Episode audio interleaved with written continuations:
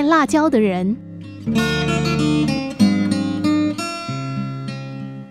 卖辣椒的人恐怕经常会碰到这样一个众所周知的问题，那就是不断会有买主问：“你这辣椒辣吗？”这个问题不好回答。答辣吧，也许买辣椒的人是个怕辣的，立马走人；答不辣吧，也许买辣椒的人是一个喜欢吃辣的人，生意还是做不成。当然，解决的办法也是众所周知的经典，那就是把辣椒分成两堆，吃辣与不吃辣的各取所需。这是书上说的。有一天我没事，就站在一个卖辣椒的妇女三轮车旁，看她是怎么解决这个难题的。趁着眼前没有买主，我自作聪明地对她说：“你会把辣椒分成两堆吧？有人要辣的，你就跟他说这一堆事。”要不辣的，你就跟他说那堆事。没想到这个卖辣椒的妇女却只是笑一笑，轻声地说：“用不着。”说着来了一个买主，问的果然是那句老话：“辣椒辣吗？”卖辣椒的妇女很肯定地告诉他：“颜色深的辣，颜色浅的不辣。”买主信以为真，挑好辣椒，付过钱，满意的走了。也不知道今天是怎么回事。大部分的人都是买不辣的。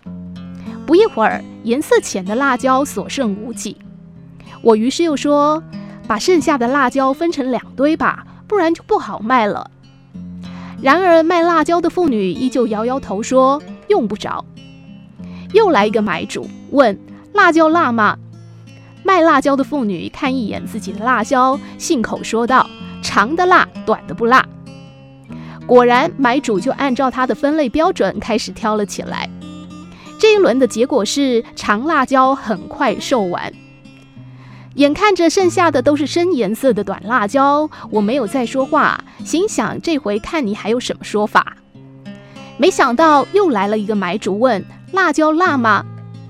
这卖辣椒的妇女信心十足地回他：“硬皮的辣，软皮的不辣。”我暗自佩服。可不是嘛？被太阳晒了半天，的确有很多辣椒因为失水变得软绵绵的。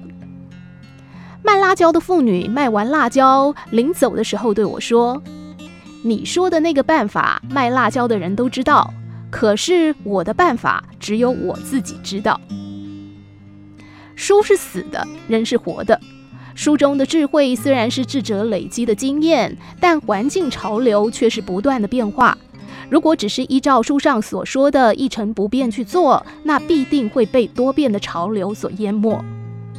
把别人的经验当成是自己的智慧基础，再去创新，发掘属于自己的智慧。